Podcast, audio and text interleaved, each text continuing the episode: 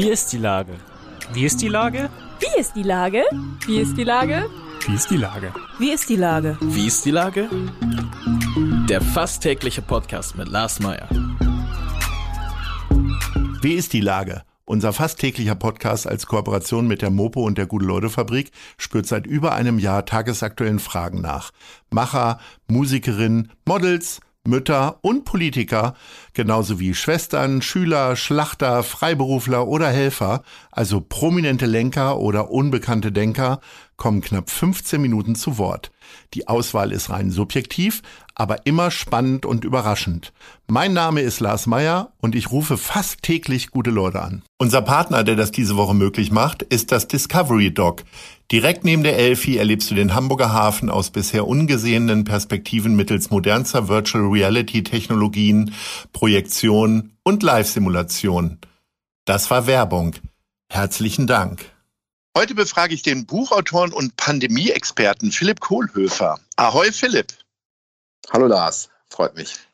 Lieber Philipp, vor einigen Monaten sprachen wir über die Entstehung deines Buches Pandemien und nun ist es draußen und in jedem guten Buchhandel erhältlich. Was ist es denn nun für ein Buch geworden? Also es ist, obwohl es Pandemien heißt, ist es ein Buch über Menschen in erster Linie und die machen eben was mit Viren. Aber Menschen und ihre Geschichten stehen immer im Mittelpunkt. Das zum einen. Und zum anderen ist es ein Buch wie ein Film. Und zwar ein Film von Roland Emmerich. Oha, Roland Emmerich. Independence Day oder eher irgendwie, ich weiß gar nicht, mir fällt gar kein anderer Film von ihm ein. Also ja, ist, es, äh, ist es apokalyptisch? Vermutet man ja gerade fast so, wenn wir jetzt die aktuelle Pandemie sehen, ne? Es ist vor allem laut, knallig, es ist bunt, es ist schnell, es gibt ganz viele schnelle Schnitte, es ist unterhaltsam, aber und das ist der Unterschied zu Emmerich, es ist wissenschaftlich immer alles korrekt. Ähm, du bringst uns also, du, du, bringst uns im Grunde die Pandemien jetzt so nah wie ähm, die Dame, die das äh, Buch über den Darm geschrieben hat. Also auch ein bisschen lockerer.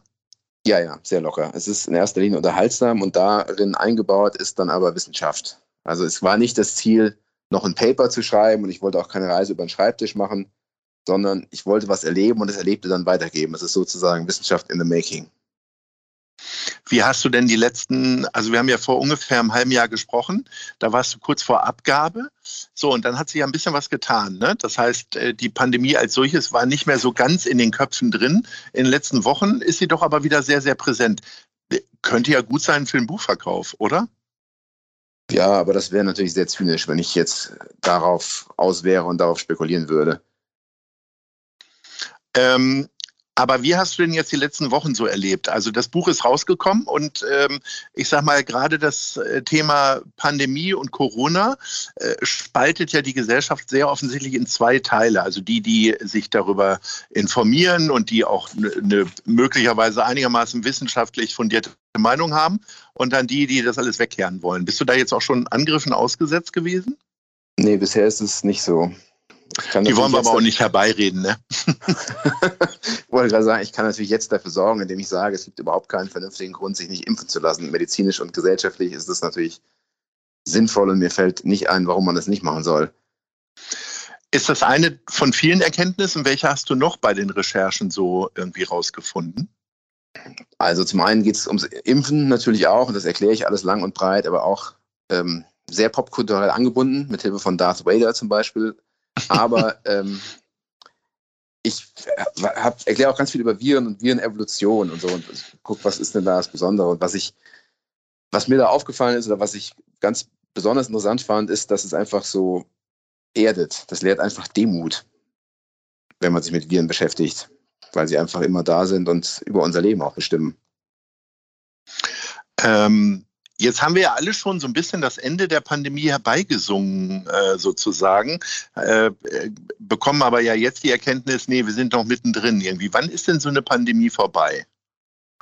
Also wenn die Frage ist, ob das irgendwo steht, dann ist die Antwort, es steht halt nirgendwo. Es gibt keine Lehrbuchdefinition, Paragraph 1, Absatz 2, hier steht, wann die Pandemie vorbei ist. Aber man kann natürlich sagen, es gibt schon so zwei grundlegende Erkenntnisse. Und die eine ist, der überwiegende Teil der Gesellschaft hat Antikörper gebildet, dann ist die Pandemie einfach vorbei, weil dann gibt es nichts mehr, niemand mehr, der sich infizieren kann. Und das geht eben kontrolliert mit Impfung.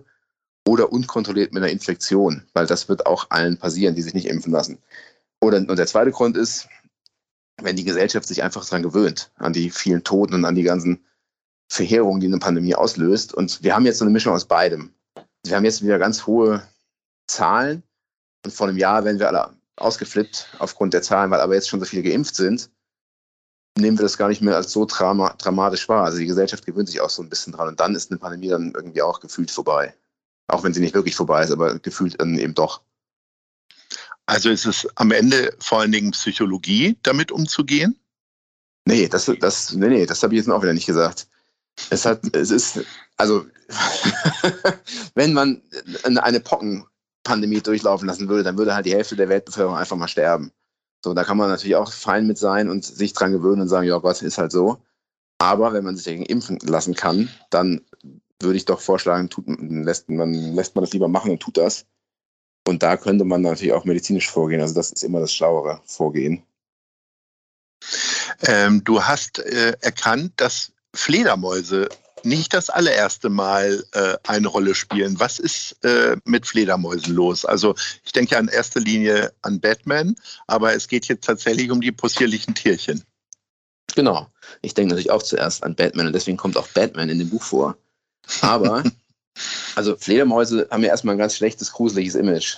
Höhlenbewohner, Blutsauger, Geschöpfe der Nacht und vor allem Überträger der Krankheiten. Aber wenn man mal das jetzt genau anguckt, dann ist das, ist das fast ein Role Model für uns, weil es einfach nur zwei Säugetierearten gibt, die in ganz großen Sozialverbänden leben. Das sind nämlich Fledertiere und eben wir. Und wenn man sich deren Immunsystem anguckt, dann funktioniert das ganz anders als unseres.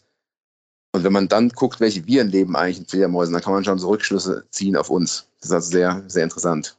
Und außerdem, das muss ich auch noch loswerden schnell, ein Virus in einer Fledermaus, das für uns sonst wie schädlich ist, ist aber trotzdem erstmal kein Problem. Das springt nicht einfach so über. Da braucht es schon Gelegenheiten, die wir dann leider auch erst schaffen. Aber die Fledermaus an sich ist jetzt auch kein gefährliches Tier.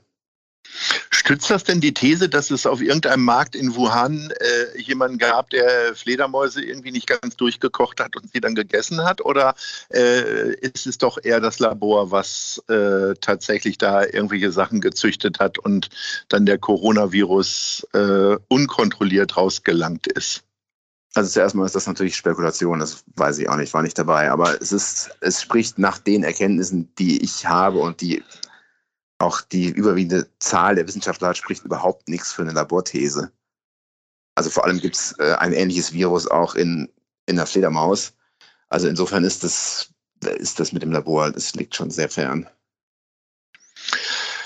Du hast, ähm, steht auch vorne auf dem Buchcover drauf, äh, Christian Drosten als äh, Vorwortschreiber gewinnen können. Wie, äh, wie schafft man das? Ähm, also hast das Buch erst fertig geschrieben und dann hast es Herrn Drosten geschickt und gesagt, hier können Sie da mal was zu machen oder wie ist es dazu gekommen? Also in dem Fall war das nicht so schwer, weil wir mal Nachbarn waren in St. Pauli. Wir haben einfach nebeneinander gewohnt und kennen uns seit 20 Jahren. Was ganz gut ist, also deswegen konnte ich ihn einfach anrufen und ihn fragen, aber das ist insofern auch ganz gut, weil das dann relativ viele ähm, First-Hands-Eindrücke sind, die ich in dem Buch beschreibe, die sonst, glaube ich, niemand hat, weil ich teilweise sogar dabei war oder er es mir eben erzählt hat. Das heißt, ähm, im Grunde hast du die Idee und bist dann auf ihn zugegangen und dann gab es zumindest die äh, Erkenntnisse sozusagen und dann hat er dir auch noch ein schönes Vorwort geschrieben und belobigt dieses Buch wahrscheinlich in den sozialen Medien. ähm, das letzte tut er nicht. Das ist aber auch jetzt das auch nicht schlimm. Also äh, er ist ja nicht beteiligt. Er hat ja nur das Vorwort geschrieben und äh, eben mir eben Sachen erzählt, wie das, da, also ganz viel Wissenschaft erzählt, aber auch wie es damals war, wann hat er zum ersten Mal davon erfahren, wie war das, als Angela Merkel bei ihm anrief, das hat er mir alles erzählt. Und das habe ich dann natürlich jetzt, erzähle ich jetzt weiter in dem Buch. Mhm. Wie ist denn das jetzt? Du hast jetzt irgendwie äh, anderthalb Jahre deines Lebens äh, mit so einem schrecklichen Thema irgendwie verbracht. Ja, nicht nur Corona, sondern erzählst auch die Geschichte von anderen Pandemien. Äh, kann man da eigentlich mal abschalten irgendwie? Weil ich sag mal, du weißt ja, die sind überall, äh, die Viren, und können dir überall entgegenkommen und äh, du kannst dich anstecken ja, mit verschiedenen Sachen. Kannst du da auch mal abschalten? Wie machst du denn das? Die meisten tun einem ja nichts. Viren sind schon überall, wie du richtig gesagt hast, aber die meisten sind ja entweder, also die, die überwiegende Anteil ist uns halt, das interessiert sich, der interessiert sich nicht für uns und manche sind auch gut. Also die schlimmen krankheitserregenden Viren sind echt, das ist, die sind dann schon wirklich schlimm, aber das sind jetzt nicht, es ist nur eine Minderheit. Insofern bin ich jetzt nicht panisch oder so. Abgesehen davon äh, muss man einfach Filme gucken, wo ganz viele Leute, ex, äh, Leute in die Luft gesprengt werden und irgendwas explodiert. Das lenkt toll ab. Das kann ich sehr empfehlen. Was aber ja auch helfen könnte, ist ja Kuchen essen. Ne? Du bist ja ein begeisterter oh, ja. Kuchenfan. Und in unserer Top 3 möchte ich gerne von dir wissen, wo gibt es denn eigentlich den besten Kuchen in Hamburg? Kuchen ist super. Ich könnte den ganzen Tag Kuchen essen. Das ist also ganz hervorragend. Eine sehr gute Frage. Ja. Und, Was ist Platz 3? Und also Platz 3 ist das Café Stenzel. Da gibt es ganz, ganz tolle Torten. Schön oldschool in, auf dem Schulterblatt. Ganz, ganz lecker, auf jeden Fall. Frank Spielker habe ich da auch schon ein paar Mal gesehen, ähm, der Sänger von Die Sterne. Da trifft sich also die Popkultur. So, sag mal, Platz zwei. Ich kann mich nicht entscheiden. Ich glaube, Platz zwei ist Hey Milo. Das ist um die Ecke. Badelsstraße. Da gibt es den oh. besten Apfelkuchen, den ich gegessen habe, seit meine Oma tot ist. Ganz, ganz hervorragend. Ich hole mir da meinen Mohnkuchen, äh, weil ich liebe ja Mohnkuchen und äh, aber da haben wir uns noch nie getroffen. Und Apfelkuchen darf ich nicht, bin ich allergisch gegen. Aber den Mohnkuchen kann ich dort wirklich sehr empfehlen. So, sag mal Platz 1. Jetzt bin ich aber gespannt. Das waren ja bisher sehr adäquate äh, Vorschläge.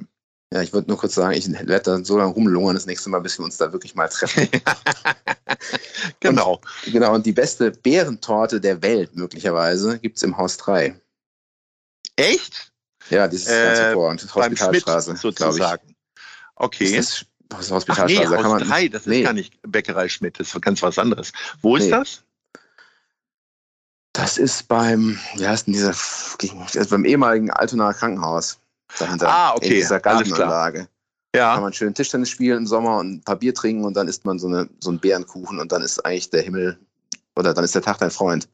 Der Himmel nahe, so rum. Ach, das Aber nicht, weil man stirbt, sondern weil man sich so schön, so schön wohlfühlt. Du könntest äh, ja vielleicht als nächstes ein Backbuch schreiben oder so. Ich wünsche dir jetzt aber erstmal ganz viel Glück und Freude mit äh, Pandemien ähm, im guten Buchhandel erhältlich und äh, ich hoffe, dass wir uns bald widersprechen beim nächsten Thema, was du so erörtern wirst. Bis dahin. Ahoi. Eine große Freude. Bis dann. Ciao. Tschüss. Eine Produktion der Gute-Leute-Fabrik in Kooperation mit 917XFM und der Hamburger Morgenpost.